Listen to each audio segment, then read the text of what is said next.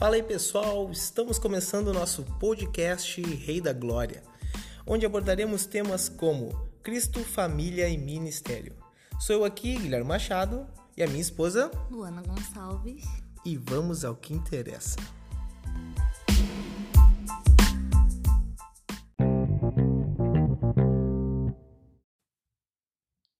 E hoje vamos falar sobre comunicação. A gente vai dividir esse assunto em alguns episódios. Então hoje a gente começa com comunicação durante o namoro, durante o noivado, né, o período antes do casamento. E nos próximos podcasts a gente vai falar ali na comunicação para o pessoal que já é casado, a comunicação com os filhos, familiares, é, a comunicação e a tecnologia, né? E a comunicação com Deus.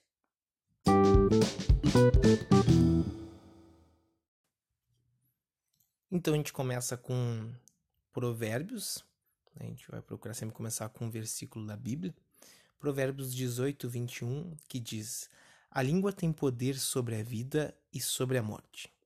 Os que gostam de usá-la comerão de seu fruto. Então, propriamente dito aqui, a gente tem poder sobre a vida e a morte naquilo que a gente fala, né? Então, quando a gente vai começar um relacionamento, a gente sempre começa com uma conversa. A gente começa a conversar com a pessoa, a gente começa a se aproximar dessa pessoa, e aí a gente vê que essa pessoa tem as mesmas ideias, tem os mesmos ideais, tem a, né, a, a, mesma compreensão do mundo que a gente, ou às vezes até um, uma compreensão diferente, isso nos cativa, mas é sempre pela conversa, sempre através do que a gente conversa com essa pessoa, né? Então a, a conversa em si, ela serve para conhecer melhor a pessoa que vai estar tá do nosso lado. E é importante nessa nessa comunicação, nessa conversa aí, ser sincero um com o outro, é, demonstrar realmente os interesses, é, demonstrar realmente quem você é, né? É, durante a conversa ali no namoro, né, no começo do relacionamento, que a gente vai conhecer a pessoa verdadeiramente, né? A gente vai ver ali os gostos, a gente vai ver as manias das pessoas, então nessa nesse primeiro contato aí, nesse, nesse início de relacionamento, no namoro, a gente vai conhecer a pessoa, né, por essa parte aí da comunicação. A gente usa esse momento de conhecimento, onde a gente ora pela pessoa que a gente gosta, onde a gente começa a conhecer essa pessoa para observar as características da pessoa. Às vezes a gente, durante a conversa, a gente percebe que não vai dar certo, né? e aí a gente não está preso, né, a ninguém. Então a gente pode optar por não seguir em frente esse relacionamento. Por isso é importante o momento da conversa antes do casamento, porque a gente descobre as características da pessoa, se essa pessoa é uma pessoa calma, se é uma pessoa agressiva, se a pessoa ela vai ter ouvidos para ouvir a gente ou não, como que ela se porta, é o, é o passar junto, né? Então é muito importante a gente conversar. E esse momento é um momento da gente ser sincero.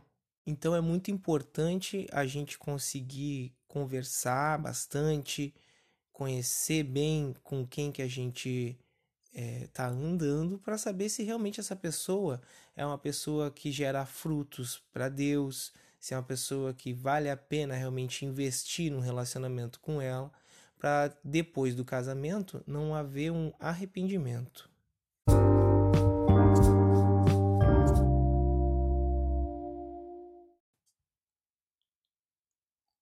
Nós temos que aprender algo também sobre a comunicação, né? É, muitas pessoas elas não conseguem se comunicar é, com profundidade, né? Elas podem estar envolvidas ali conversando é, em um grupo, conversas animadas, né? ali falando às vezes besteira, assuntos bem nada específicos e nada nada pessoais, né?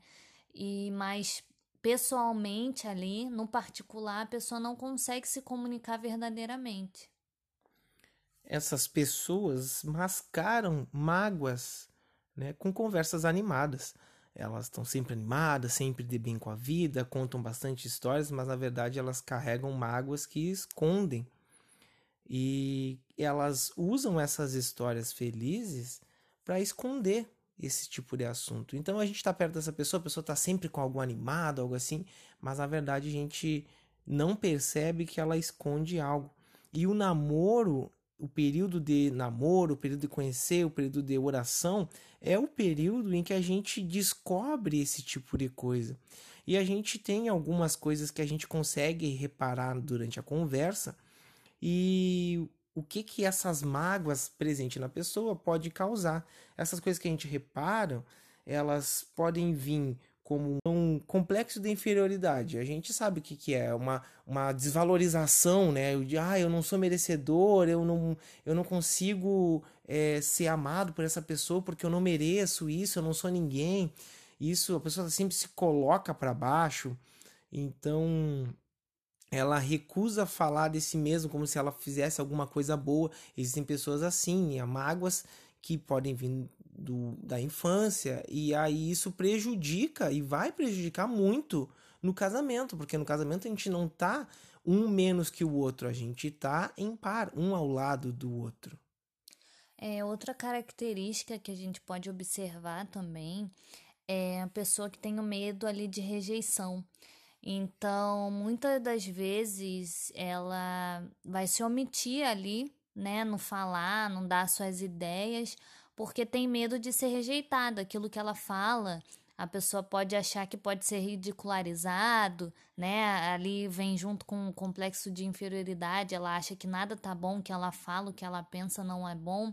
Então a pessoa fica com aquele medo de ser rejeitada pelo grupo ou até mesmo pelo parceiro ali dela, que ela não expressa a opinião dela, entendeu? Também o que pode acontecer é a pessoa optar pelo silêncio então, é, o que que acontece? As pessoas, o casal vê aquilo ali, vê que está acontecendo, vê que um não está muito bem e eles preferem não tocar nesse assunto.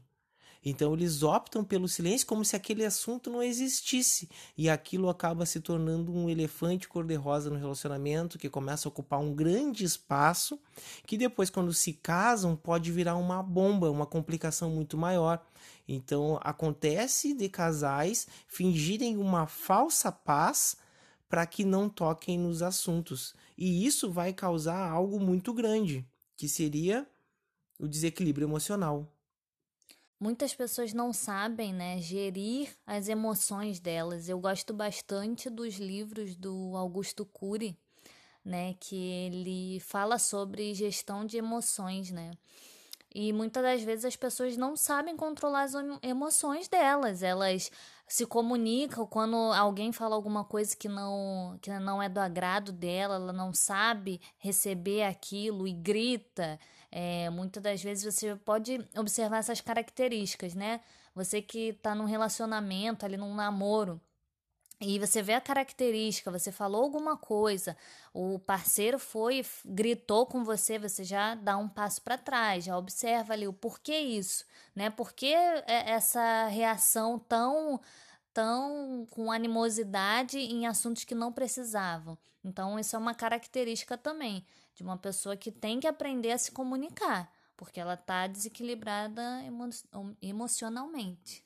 Claro que isso tudo são algumas das coisas que a gente nota enquanto a gente se comunica no namoro. Então, por isso que é tão importante a gente ter uma, uma conversa sadia, uma conversa boa, para notar todas essas características que pode acontecer antes que o, o namoro evolua para um noivado, evolua para um casamento, e a gente só descubra que a pessoa tem isso na vida dela, tem essas mágoas, esses desequilíbrios, né?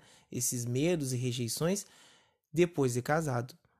Antes de casar, a gente recebeu algumas dicas e uma delas foi que a gente não casasse antes de um ano de muita conversa, muita oração, para a gente realmente se conhecer e saber se é realmente o que a gente quer para o resto da vida. Que o casamento cristão é um casamento que é para o resto da vida.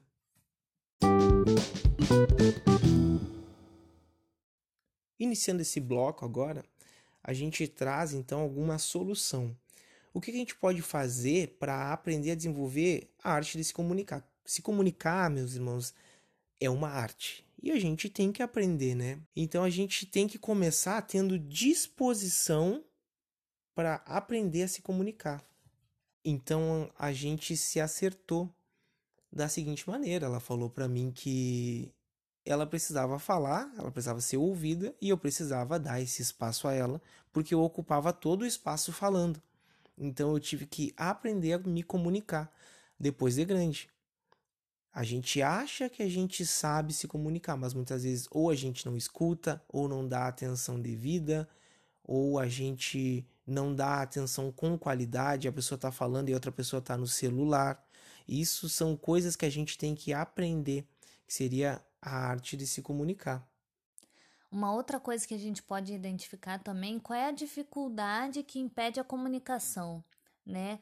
Muitas vezes as pessoas não gostam de tocar em certos assuntos, podem ser, né, a palavra que está mais na moda, um gatilho para elas, então a gente tem que a gente tem que estar tá disposto a aprender, porque a comunicação é uma via de dois lados. Alguém fala e alguém escuta eu sou uma pessoa que tem uma dificuldade muito em escutar. E isso eu aprendi no meu relacionamento, no meu casamento. Eu falo muito e aí a minha esposa ela fala um pouco menos. Então quando ela ia falar, eu quase não dava vez para ela falar. É, identificar qual é a dificuldade que impede a comunicação, né? É aquilo que a gente vinha falando. É, será que ela tem medo de rejeição, por isso que ela não, não fala muitas vezes aquilo que ela está sentindo? ou o que, que houve para esse desequilíbrio que a pessoa tem, né? Ela, por ser muito agressiva, muitas vezes na fala dela, não sabe se comunicar direito, né? Então a gente tem que identificar ali qual está sendo a, dificuldade, conversar sobre isso, abrir as claras, né? Ah, poxa, eu acho que você, né, deveria ouvir mais, ou acho que você deveria se acalmar antes de falar certos assuntos quando a gente começa a desenvolver a capacidade de, de conversar, né, a gente começa a desenvolver também a capacidade de ouvir. Então a gente tem que aprender que a gente tem que falar e tem que dar o tempo para ouvir. E muitas vezes as pessoas só querem falar. Então a gente tem que aprender a somente ouvir muitas vezes, sem julgar.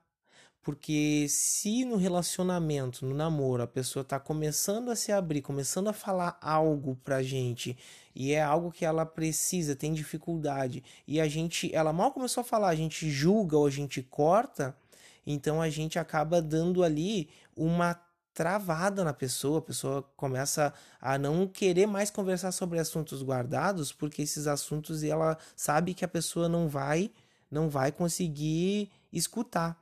Então a gente tem em Provérbios 18, 13 é, algo que diz assim: ó, responder antes de ouvir é estupidez e vergonha.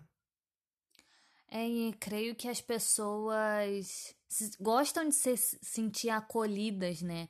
Então ali esse momento em que elas estão falando, estão botando o coração para fora ali para demonstrando os sentimentos, é importante a gente prestar atenção, ouvir, né? Refletir ali o que a pessoa está ouvindo, receber mesmo verdadeiramente aquilo ali. Muito além de uma conversa entre o namorado e a namorada, a gente tem que lembrar também que o namoro é o momento da oração, o momento onde o namorado e a namorada eles vão orar e, e realmente precisa haver uma, uma oração, uma dedicação a Deus, uma comunicação com Deus. Porque se durante o relacionamento houver só conversa entre os dois e não houver uma comunicação com Deus, não houver é, trazer Deus para dentro do relacionamento, muito provavelmente depois de casar, não vai haver também esse momento de trazer Deus para dentro do relacionamento. Então, muito importante para ter um namoro cristão saudável é trazer realmente em oração a presença de Deus, a presença do Espírito Santo para dentro do relacionamento. Então é necessário investir um tempo em oração, a comunicação dos namorados, do casal ali com Deus. A gente tem que lembrar também que hoje em dia com toda essa tecnologia, que os namorados passam mais conversando, né, já que não pode às vezes visitar, conversam muito no celular, WhatsApp, Facebook, Messenger, o que for que ser meio de comunicação que não é um meio de comunicação realmente pessoal, pessoa com pessoa, a gente tem que lembrar de dar o devido lugar a essa tecnologia. Muitas vezes a gente vai estar tá falando por horas no WhatsApp com a pessoa, mandando áudio, mandando mensagens, e aí quando chega no momento pessoal, cara a cara de conversar, a pessoa não tem um conteúdo sadio. Porque o, o que é conversado por meio de celular não é uma conversa real. São conversas escritas por mensagem, demoram um tempo para ser escrita, a pessoa tem que receber, tem que ler, tem que compreender. Às vezes, muitas vezes a pessoa não tem ponto, não tem vírgula, não sabe nem o que está lendo. E aí, quando chega a pessoa pessoalmente, na hora de falar, a pessoa não tem aquele mesmo conteúdo. O que tu escreveu, a, pessoa recebeu de um jeito, e aí na hora de tu falar, tu tá falando de outro. Então a gente não pode mascarar a verdadeira conversa por, meios da, por meio da comunicação. A gente tem que realmente colocar cara a cara, conversar cara a cara, saber colocar o celular no devido lugar, para evitar a gente estar tá entrando numa cilada porque durante uma conversa no WhatsApp, no Facebook, no Instagram, a pessoa é toda cheia do mimo, põe caretinha, põe figurinha, põe coisinhas assim, e aí quando vocês chegam pessoalmente para conversar, a pessoa é totalmente diferente. Porque é muito fácil mascarar quem tu é realmente quando tu não conversa pessoalmente com a pessoa. A gente sabe casos que começaram namoros e os namoros eram é, pedófilos enganando crianças. Então a gente tem que ter muito cuidado por namoro virtual. Então a gente acredita que, seguindo algumas dessas dicas que a gente deu aqui, a gente consegue desenvolver a arte de se comunicar melhor. Além de desenvolver a arte de se comunicar, a gente consegue, quando conversar, ver verdadeiramente quem é a pessoa. Se os dois se dedicarem a se entregar realmente numa comunicação saudável, sadia, numa comunicação com Deus saudável e sadia, eu tenho certeza que Deus vai abençoar o relacionamento. Eu tenho certeza que a presença do Senhor vai estar nesse relacionamento e vai ser colhido alguns frutos bons e sadios nesse relacionamento. É, exatamente, né? É, o primordial ali, o principal é o teu relacionamento com Deus, né? E é ali ele vai moldando cada um é, para que seja um, melhor, uma, uma pessoa melhor comunicadora, um melhor ouvinte, né? E vai moldando ali os dois para esse relacionamento, para que seja sempre feita a vontade dele.